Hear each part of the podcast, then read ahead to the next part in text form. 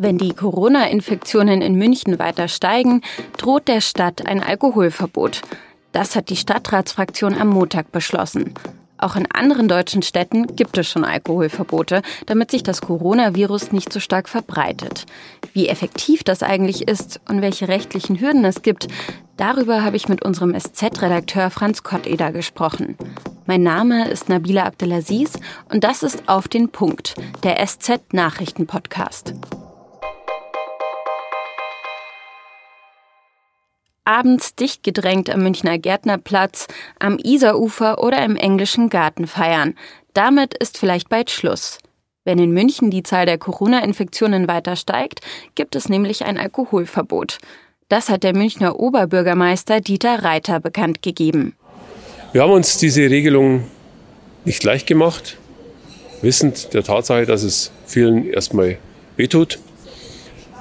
Ich will aber alles tun, und habe dafür auch eine Mehrheit im Münchner Stadtrat, noch weitergehende, noch einschneidendere Maßnahmen möglichst zu verhindern. Schluss mit dem Alkohol ist aber nicht ab sofort, sondern erst, wenn die Inzidenzzahl von 35 erreicht wird. Das bedeutet jeweils 35 Infektionen pro 100.000 Einwohner über einen Zeitraum von sieben Tagen. Aktuell liegt die 7-Tage-Inzidenz in München bei 27,9. Es ist aber kein allgemeines Alkoholverbot. Zu Hause und in Gaststätten darf dann immer noch getrunken werden. Ab 21 Uhr darf aber kein Alkohol mehr verkauft werden und im öffentlichen Raum ist der Konsum ab 23 Uhr verboten. München ist nicht die einzige Stadt, in der man über Alkoholverbote nachdenkt, um Corona-Infektionen zu verhindern. In Bamberg und Nürnberg ist es in Teilen der Altstadt verboten, am Wochenende abends Alkohol zum Mitnehmen zu verkaufen. Auch in Hamburg gibt es ein Verbot und in Düsseldorf ist eins ab einer Inzidenzzahl von 30 geplant. Weltweit haben zum Beispiel Spanien und Südafrika wegen Corona Alkoholverbote durchgesetzt, teilweise verbunden mit hohen Bußgeldern. In der Vergangenheit haben deutsche Städte Alkoholverbote vor allem dazu genutzt, um Krawalle zu unterbinden. Wie erfolgreich sie aber bei der Eindämmung von Virusinfektionen sind, ist umstritten. Und darüber habe ich mit meinem Kollegen Franz Kotteder aus der München-Redaktion gesprochen.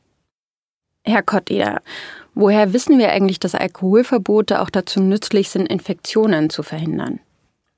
Naja, im Grunde aus dem gleichen Grund. Ähm, es geht ja darum, dass Alkohol natürlich etwas enthemmt und die Leute dann äh, halt nicht mehr ganz so vernünftig sind. Man kommt sich dann automatisch näher, wird lauter und Deshalb versucht man halt über den Umweg des Alkoholverbots hier die Infektionen auch einzudämmen. Ein Kritikpunkt an der Maßnahme ist ja, dass wenn man Alkohol in der Öffentlichkeit verbietet, Partysuchende dann einfach vom englischen Garten, vom Gärtnerplatz oder von der Isar einfach nach Hause weiterziehen und dort weiter feiern, wo man sie ja noch weniger kontrollieren kann. Finden Sie die Kritik berechtigt? Nö, in dem Fall nicht, weil es geht ja darum, um große Menschenansammlungen und in der 60 Quadratmeter Wohnung kriegt man halt keine 400 Leute unter, die auf engen Raum nebeneinander stehen. Mhm. Und außerdem in geschlossenen Räumen, bei kleineren Gruppen, ist natürlich auch die äh, Infektionskette leichter nachzuverfolgen als jetzt auf großen Plätzen wie München am, am Gärtnerplatz. Also wenn man da hin, hingegangen ist oder hingeht, äh, da ist schon ganz ordentlich was los, muss man sagen. Wie sinnvoll finden Sie persönlich denn ein Alkoholverbot in München? Also Corona kommt nicht von Alkohol, das ist klar, sondern es ist eine Begleiterscheinung von Versammlungen. Ja. In dem Zusammenhang halte ich es eigentlich schon für sinnvoll, weil wenn das verboten wird, ab 23 Uhr ist ja jetzt auch äh, Konsum von Alkohol im Freien, ist jetzt auch keine Maßnahme, wo man speziell dann im Herbst sagen muss, das ist äh, allzu einschränkend. Und das wird halt bedeuten, dass die Leute sich nicht mehr so gern äh, im Freien treffen und die Gruppen kleiner werden. Und insofern ist das tatsächlich äh, zwar indirekt, aber sinnvoll. Mhm. Und wie kommt denn das Verbot bisher an? Also ist die Gastro zum Beispiel, sind Menschen aus der Gastro dagegen oder finden die das vielleicht sogar gut? Also die in äh, unmittelbarer Nähe der Hotspots, wo sich die Leute treffen, Gärtnerplatz, Englischen Garten, äh, die waren natürlich auch dankbar dafür, dass sie äh, Bier, Wein und so weiter to go verkaufen konnten, was ja ab 21 Uhr nicht mehr möglich sein wird. Die sind natürlich sauer, das ist klar. Aber ich glaube, die Gastronomie hat nichts dagegen. Die äh, sagt, wer noch Getränk haben will, kann gerne zu uns kommen. Und es ist ja auch nicht so, dass man da in geschlossene Räume gehen muss, wenn das Verbot kommt. Freischankflächen bleiben ja weiterhin geöffnet. Wie kann die Polizei das dann in der Realität umsetzen und wie wird sie es umsetzen? Also wie kann man sich das vorstellen? Kommt dann ein Polizist auf den Gärtnerplatz oder an die Isar und löst Zusammenkünfte auf? Gibt es dafür überhaupt genügend Polizisten? Also die Umsetzung, inwiefern ist die auch realistisch? Als ich meinen Artikel dazu geschrieben habe, war die Polizei nicht so arg begeistert von der Idee, jetzt solche Veranstaltungen stadtweit überwachen oder auflösen zu müssen.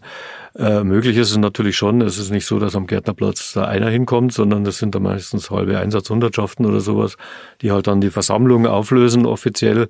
Das ist äh, am Gärtnerplatz auch schon insgesamt 16 Mal passiert.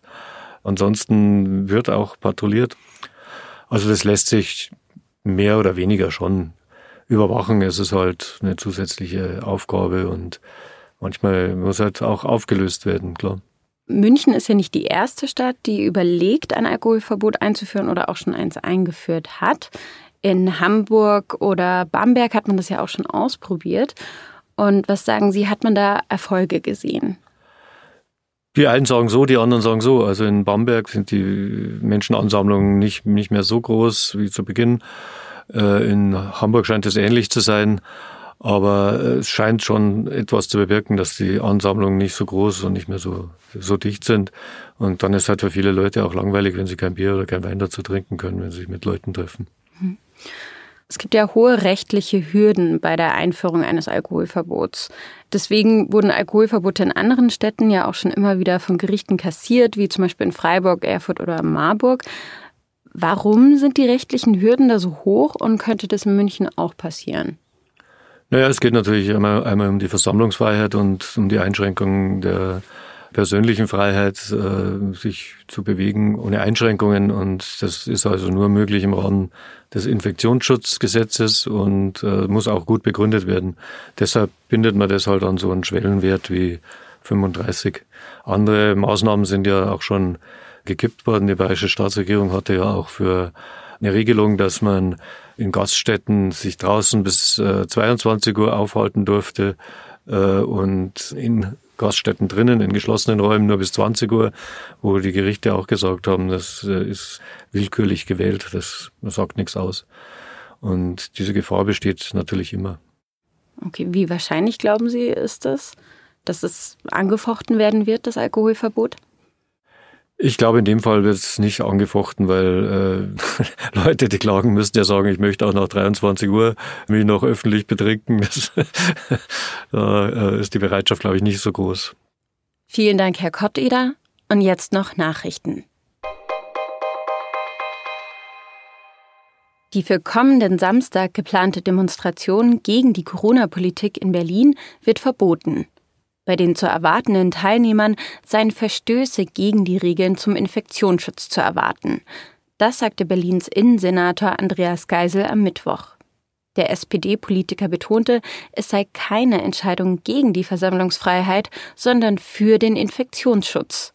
Am 1. August hatten bereits mehrere tausend Menschen an einer Großdemonstration gegen die Corona-Schutzvorkehrungen in Berlin teilgenommen teilweise ohne Abstand und ohne Mund-Nasenschutz.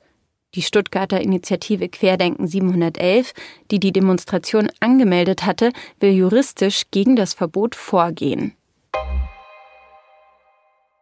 Der Gouverneur von Wisconsin hat in der Stadt Kenosha den Notstand ausgerufen, nachdem Proteste gegen Polizeigewalt und Rassismus eskalierten. Zwei Menschen kamen bisher bei den Demonstrationen ums Leben.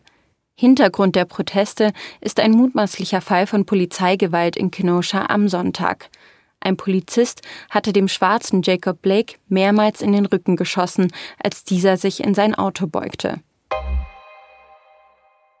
Der Koalitionsausschuss hat sich nach einem Sitzungsmarathon auf eine Reform des Wahlrechts und ein Corona-Paket geeinigt.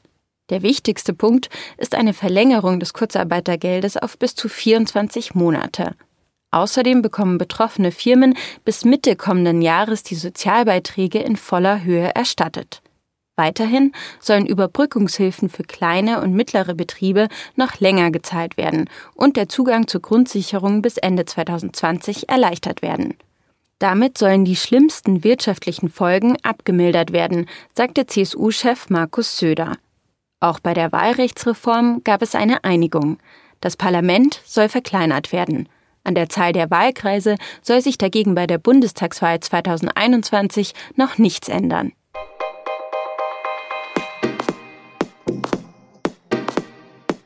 Übrigens, derzeit ist ja auch noch der Parteitag der US-Republikaner.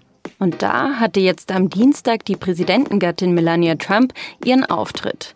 Eine Reportage über ihre Rede und empathischen Sätze zur Corona-Krise lesen Sie auf der Seite 3 der SZ vom Donnerstag. Lesen können Sie die bereits am Mittwoch ab 19 Uhr mit einem Digitalabo der SZ. Alle Infos dazu finden Sie unter sz.de-abo. Das war auf den Punkt. Redaktionsschluss war 15.30 Uhr. Danke fürs Zuhören und bis zum nächsten Mal.